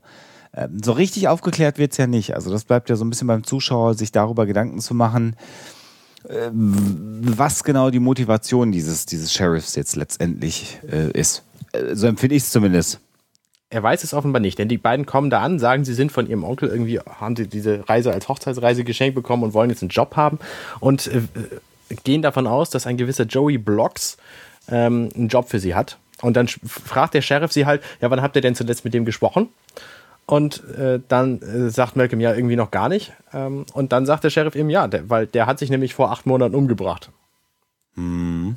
Interessant übrigens, ich weiß nicht, ob es irgendwann relevant wird, aber acht Monate vor acht Monaten ist auch genau die Zeit, wo Inera auf die Serenity gekommen ist. Ah. Stimmt, ja. Und auch sehr, sehr lustig die Antwort. Das hat sie nämlich in der, in der Küchenszene ja, gesagt. Richtig. Die Antwort von, äh, von Malcolm ist: Ah, ist dann also sein Job frei geworden? Ja, also, ja, ja. richtig. Er, er, spielt, er spielt halt auch dieses, die, die, die Ahnungslosigkeit, die, die, er, die er von Anfang an so ein bisschen an, an den Tag legt, spielt er halt da auch wunderbar weiter. Ja, genau. Ja, ja. Ja, dann sind wir, springen wir zurück an die Serenity und, und Jane, der also Eine immer mehr jetzt, Szene. Ja. ja.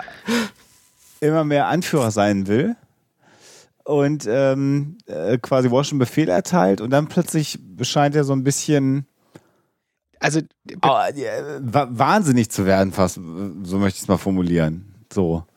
Da ne? der, die, die, großartigste Dialogszene in diesem ganzen, in dieser ganzen Folge an der Stelle auch hier, wo, wo er dann, wo er dann wieder darauf, darauf insistiert, dass sie jetzt da aber hinf, hinfliegen und die anderen sagen, nee, pass mal auf, wir warten auf den Captain.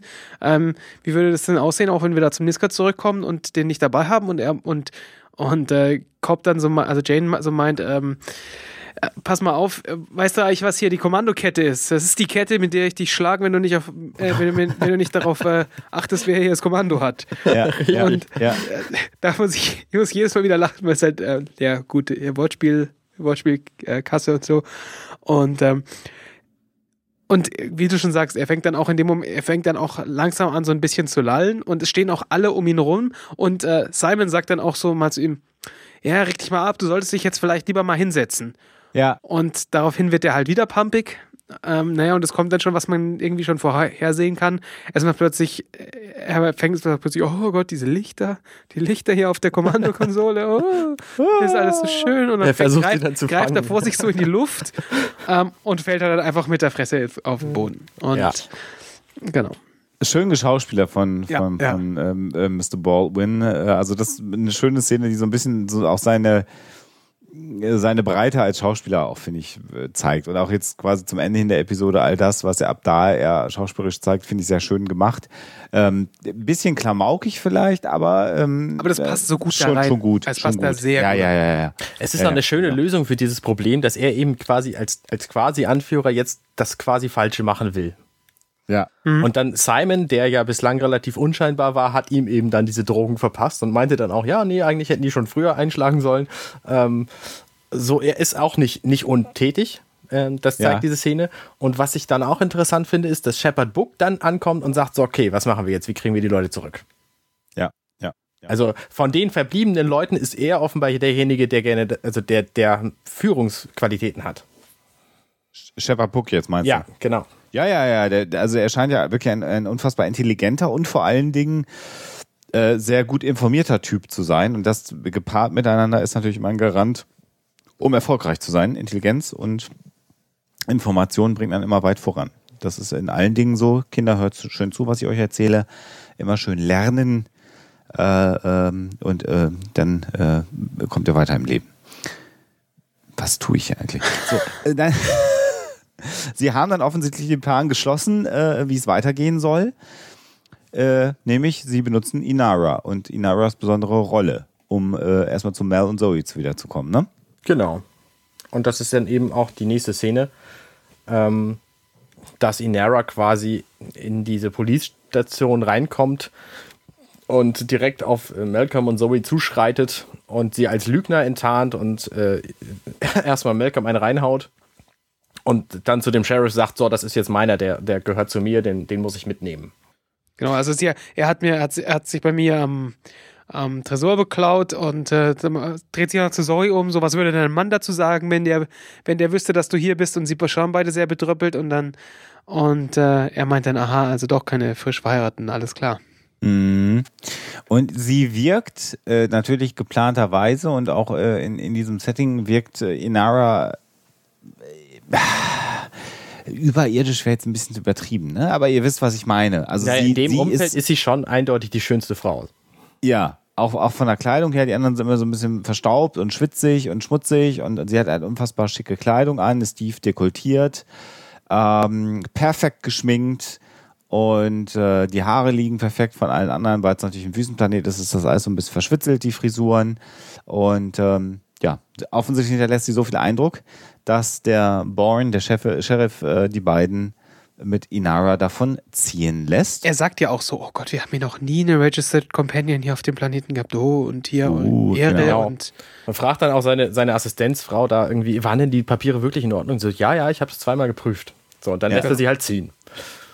Was ich, was ich sehr schön finde, äh, als, als äh, ich, ich weiß nicht, ob es ein geplanter Pun auf die erste Episode ist, ist, als sie ankommen, äh, fragt Kaylee ja ähm, relativ besorgt, und wie ist es gelaufen? Also als sie aus dem, aus dem Bereich des Shuttles von Inara Ja. rauskommen und Mel, und Mel kommt auf sie zu und sagt, sie hat mich geschlagen.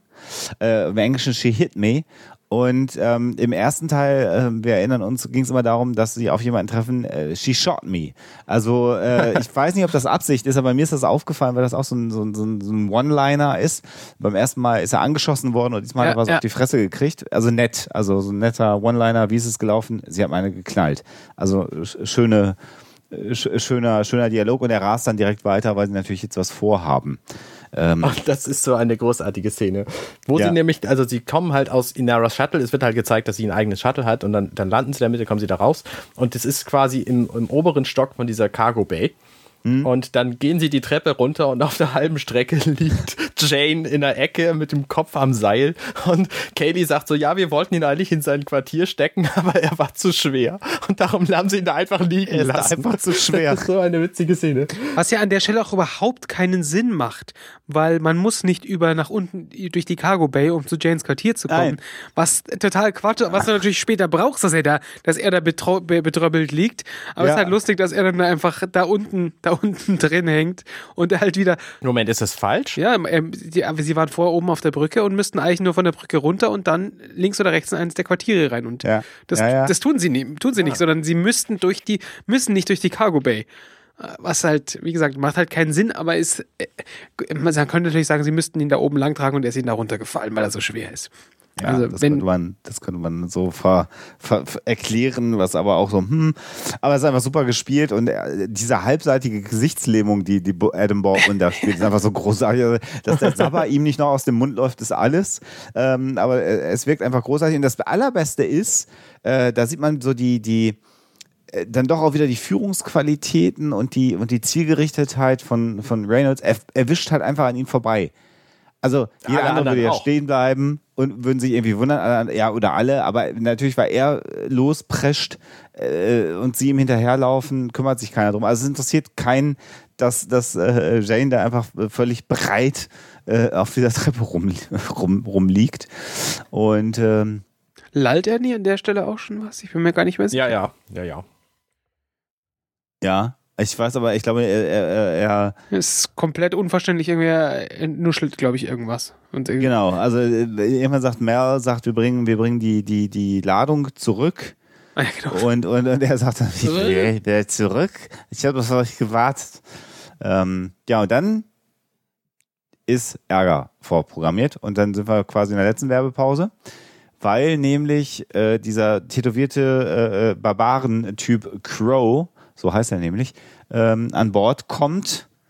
Ja, und ähm, ja, die wollen jetzt offensichtlich mal hier gerne ihre Ware haben, denn das haben sie ja mit Nischka vereinbart, dass sie diese Ware abgeben sollen.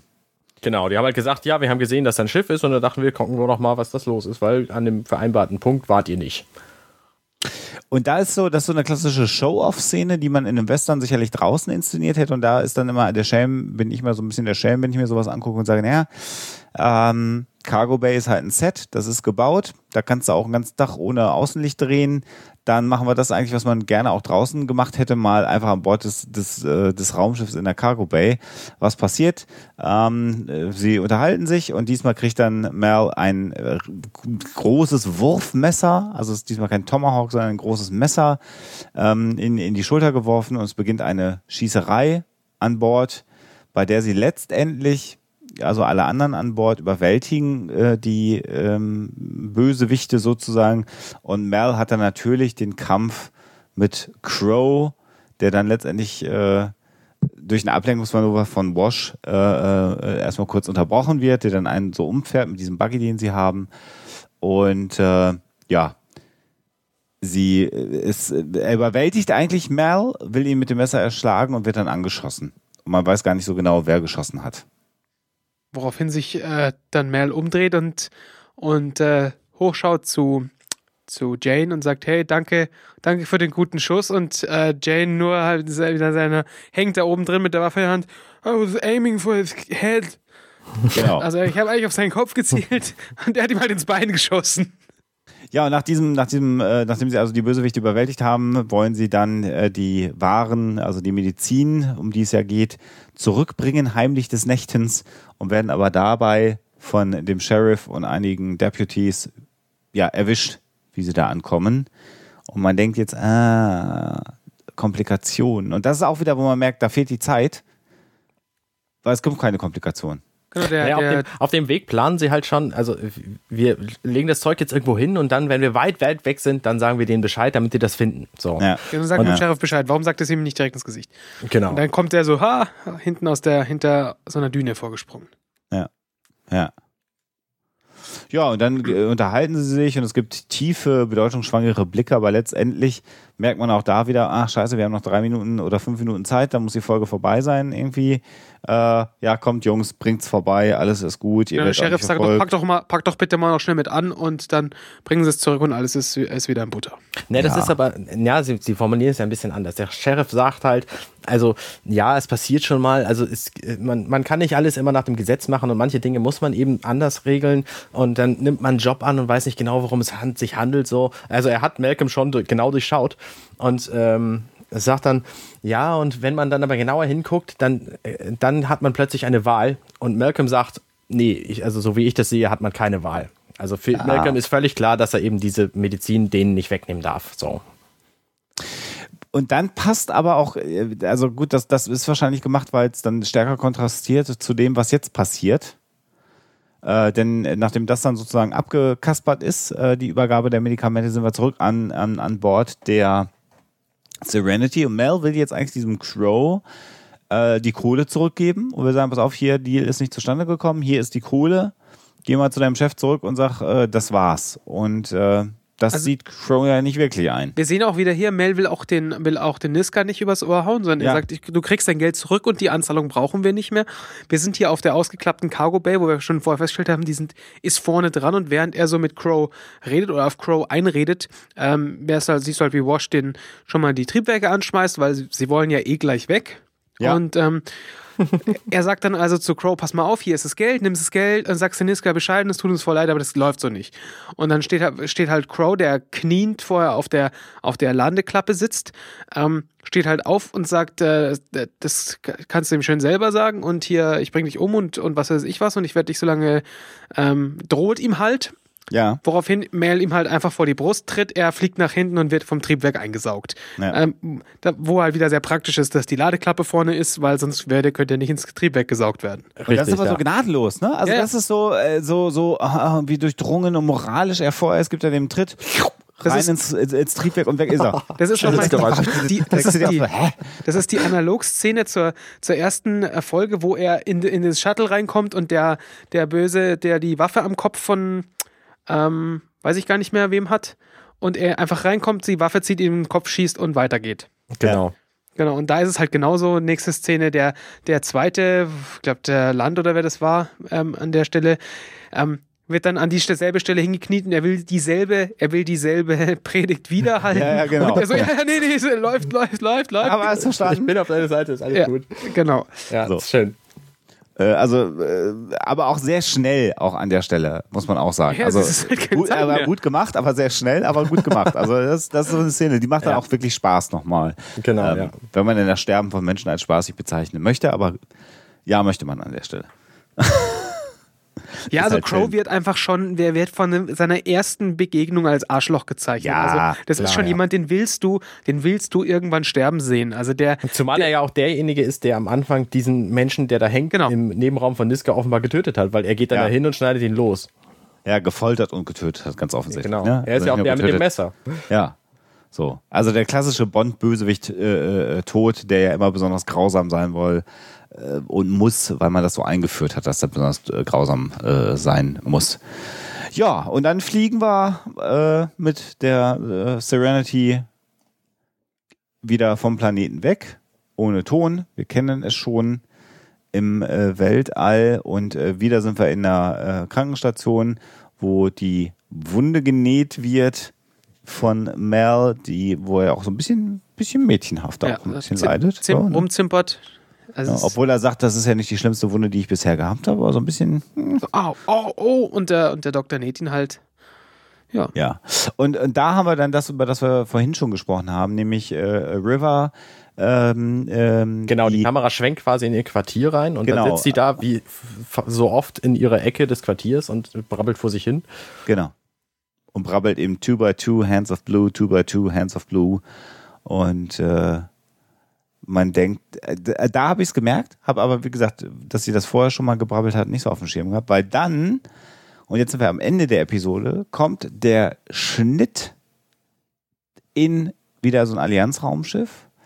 Und äh, ähm, wir sehen, dass da jetzt so ein kleiner Konferenzraum irgendwie ist. Und dann findet ein ganz äh, interessanter Dialog statt, nämlich der Typ sagt, ähm, also der Allianz-Offizier sagt, ähm, äh, Entschuldigung, dass ich habe warten lassen, aber hm, also man hat das Gefühl, er soll ähm, äh, sich mit diesen Leuten unterhalten.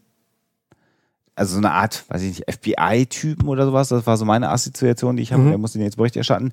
Und äh, dann äh, spricht, spricht er eben über ähm, den, den Diebstahl und so. Und dann sagt er, nee, das interessiert uns nicht. Schieben ein Foto über den Tisch. Man sieht, dass sie blaue Handschuhe, Handschuhe. anhaben. Und das ist ein Foto äh, von, von Riverman. Und er sagt, es ist, der Diebstahl interessiert uns nicht, sondern wir suchen dieses Mädchen. Und dann denkt man so, Und da, genau, da sieht man halt nochmal, dass es zwei Leute sind, dass die beide blaue Handschuhe tragen. Und Two dann, by Two, Hands of Blue. Ihr könnt euch Schnitt den Rest denken. Ja. Genau. Und dann kommt der Abspann. Und man denkt, ah, da könnte was kommen. genau. Das war ein, ein Cliffhanger quasi, ein klassischer. Ja. Ja, das war also die Folge, die, die, die schöne Elemente hatte, ohne Frage, aber äh, pff, da habe ich auch gedacht, als ich, als ich die Serie dann das erste Mal gesehen habe, äh, Pilot, ja, spannend. Dann kam die Episode, du hast es ja schon, äh, glaube ich, gesagt, äh, Basti, Mhm. das war im, im Ja. Vorgespräch. Und dann denkt man so, ach, hm, Und wenn die Serie so weitergehen würde, dann wäre sie nicht eine der großartigsten Science-Fiction-Serien, die es da gibt, sondern wäre sie halt ganz okay. Ja, dann wäre es ne- eine, Ja. eine Serie mit einem ziemlich guten Piloten gewesen und so, ja, schöner Western, sein, äh, schöner Weltraum-Western, aber das war's dann auch. ja. Und Genau, kann man mal einmal gucken, muss man bestimmt keinen Podcast drüber Genau. machen. Ja, genau. Ich würde mir nicht die Zeit um die Ohren hauen, wenn das so die Qualität der gesamten Serie wäre. Ich hätte hier nicht so ein schweineteures, geiles Buch jetzt inzwischen liegen, weil ich habe jetzt auch den, den, äh, den Companion äh, geschenkt bekommen. Ähm, sehr schön aufgemacht bei der Gelegenheit. Der Basti hat ihn übrigens nicht und das ist bei Basti auf der ähm, Wishlist. Und äh, wenn man möchte, dass der Bastian äh, demnächst ein bisschen besser vorbereitet ist äh, in unserer Sendung, dann könntet ihr, also Arne und ich brauchen den nicht. Ich habe ja auch kaum was gesagt, die Serie, die Folge. Also Das ist, ja und du hast so eine schöne Stimme. Also, also wer jetzt so gesagt hat, man möchte den Schlingel öfter hören, ähm, äh, also ich, ich, bin- ich bin ja schon so reich beschenkt vom Universum. Also ich, Aber es ist ja jetzt eh bald Weihnachten, vielleicht habe ich ja eh Glück. ja, du hast auch eine Ehefrau und sowas, ne? Ja, ja. Ja, ja, Also- also, der kriegt ja keine Geschenke mehr. Ah, arme Sau. Also wenn ihr nicht wisst, wem ihr was schenken könnt, ne, dann könnt ihr Ja. dem, dem Bastian gerne mal dieses Buch schenken. A Celebration heißt es. Ihr dürft es Genau. auch gerne über den Link von unserer Website äh, kaufen, dann Genau. haben, kriegen wir ein bisschen was ab. Ich schäme mich jetzt das heißt gar nicht Companion, ne? Das heißt A Celebration heißt es, ne? Wie komme ich Genau, denn eigentlich ja. immer auf Companion? Weil du Ich die ganze Zeit nur an. Inara denkst, verdammt. Ja, das ist. Wer ja. auch nicht. Wer auch nicht. ähm, ja, wer, äh, sollen wir noch ganz kurz auf die äh, Kommentare vielleicht äh, oder auf ein, zwei Kommentare eingehen, die wir bekommen haben zur, zur ersten Folge, bevor wir dann den Sack zumachen für heute? Ja.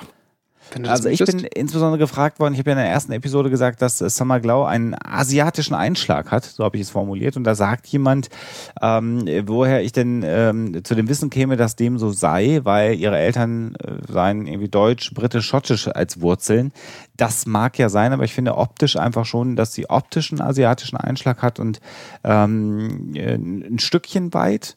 Und es kann ja sein, dass Mutter oder Vater, wie auch immer in der zweiten oder dritten Generation, äh, was auch immer die Ausweispapiere sagen, ähm, da entsprechende Wurzeln haben. Und wir haben das auch im Vorgespräch gesagt, also so einen leichten asiatischen Einschlag so um die Augen rum, finde ich, hat sie.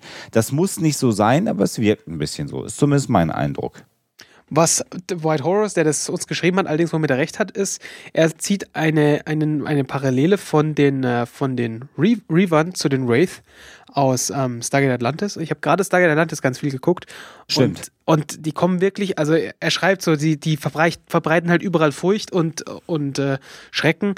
Und die, ga- ganz genau, ganz genau, da, da da sieht man tatsächlich eine sehr krasse, sehr krasse ähm, Parallele. Er wird auch, also White Horse hat, wird auch, White Horus äh, wird auch so ganz sicherlich recht haben, was die Wurzeln von Summer, Summer Glau angeht. Ähm, äh, das will ich auch gar nicht bestreiten, aber für mich hat sie halt einfach. Ja, ja, optisch finde ich das So. auch ähnlich. Denke ich Und auch, äh, ja. das, das, das, das Schöne bei Stargate Atlantis an der Stelle ist halt einfach, dass da mehr Zeit dafür da war, die Wraith deutlich mehr auszugestalten. Das fehlte ja dann, aber das ist ja das, das Drama an Firefly. Da hätte man sicherlich die Wraith, äh, die, die, die Wraith, die, die Reaver äh, deutlich besser noch gestalten können, wenn man einfach mehr Episoden gehabt Ja. hätte, um sie darzustellen. Aber die, die Anspielung oder die, die, den Vergleich finde ich auch völlig legitim. Ähm, äh, ja, also die Tatsache, dass man äh, chinesische Flüche benutzt hat, ist, dass man einfach nicht piepen muss oder mehr fluchen kann in der Serie. Wird auch, glaube ich, eh gesagt. Also ich Ja. erinnere mich da irgendwie. Ja, kann man ja nochmal erwähnen. Ja, auf jeden Fall. Also, Ja, also äh, soll heißen, wir lesen das, was ihr uns äh, sagt, finden das super, dass ihr da mitmacht und, und, und äh, offensichtlich Spaß auch an der Sendung habt. Ähm, und äh, ich würde auch gerne nochmal das äh, FFmpeg-Kommando vorlesen, das uns Philipp geschickt hat. ah ja, okay.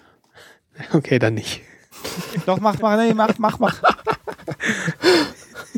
ja, Also wenn ihr uns Feedback schicken wollt, dann könnt ihr das at Fireflycast, sind wir bei Twitter. Ähm, ihr könnt uns natürlich auch direkt ansprechen. Ich bin at CodeNurger. Ich bin Ed Schlingel übrigens, falls ihr das Ja. noch nicht gehört habt. und ich bin Ed Alex Hoaxmaster und auch Ed Hoaxeller bin ich auch und Ed Glaubenssache und wir sind alle zusammen Ed Firefly Cast sind wir auch, ne? Genau, richtig. Und, Und wir haben da, wir sind da auch, lesen wir es halt auch alle. So. Und Kommentare auf den, auf den Dingen könnt ihr natürlich auch hinterlassen, auf den Episoden, auf der Webseite fireflycast.de, companion.net slash fireflycast, je nachdem, wie viel ihr tippen wollt. Und wenn ihr irgendwie Facebook-affin seid und nicht Twitter-affin seid, da bin ich Alexander Hoaxmaster, da könnt ihr mich zumindest abonnieren. Ich befreunde immer nur Leute, wenn ich sie einmal getroffen habe, das als Info, aber es macht keinen Unterschied, weil mein gesamtes Profil öffentlich ist. Ihr verpasst da gar nichts, wenn ihr mich abonniert. Und äh, da könnt ihr auch ganz viel blödes Zeug von mir lesen, wenn ihr es denn wollt. Aber das nur so am Rande. Das stimmt. Genau. Habe ich euch jetzt völlig verschreckt? Oder, oder hat Mumble jetzt gerade wieder hier so ein bisschen? Ja, du hast Facebook gesagt, da war ich kurz, da war ich kurz weg. Also das Ah, okay. okay. habe ich noch nicht so ganz parsen können. Nein, da bin, ist man natürlich auch. Äh, Gilt denn ein virtuelles Meeting als getroffen? Nein, nein. Also du hast mich, glaube ich, trotzdem als Freund angenommen. Vielleicht müssen wir uns ja wieder entfreunden. Das geht ja, glaube ich, auch so nicht. Ja, wir sind ja Arbeitskollegen. Ach so, gut, ja, da kann man natürlich dann drüber reden. Ja, stimmt. Äh, Arne wollte was zur nächsten Sendung sagen. Ja, genau, richtig. Also die Wie bitte? nächste, Hallo? nächste Inhalt? Sendung Was? wird äh, geplanterweise im äh, Mitte Januar kommen, weil diese ist ja jetzt hier unsere Dezember-Vorweihnachtssendung. Ähm, frohe Weihnachten euch allen natürlich. Ähm, die nächste zur dritten Folge Bushwacked wird dann im Januar kommen. Genau. Sag mal lieber Ende Januar, vielleicht nicht Mitte Januar, damit wir keine falschen Erwartungen wecken, weil Termine ist ja immer so ein Ding. Mhm. Ja, ich habe ja auch nur im Januar gesagt. Ich habe ja nicht mal das Jahr genannt. Ah ja, richtig, das stimmt. Ja, dann äh, bedanken wir uns fürs äh, Zuhören Mhm. bei all euch da draußen, die uns zugehört haben äh, und wünschen euch jetzt an der Stelle aktuell ein schönes Weihnachtsfest, einen guten Jahreswechsel und wir hören uns 2015, ich bin jetzt mal so mutig, wieder mit der nächsten Episode von äh, Firefly Cast. Genau. Immer dran denken, die Weihnachtszeit ist eine großartige Zeit, um Firefly nochmal komplett zu gucken. Ja. Definitiv. Also, Geht auch an einem Tag ganz gut. genau. Also bis zum nächsten Mal. Tschüss. Ciao. Tschüss. Tschüss.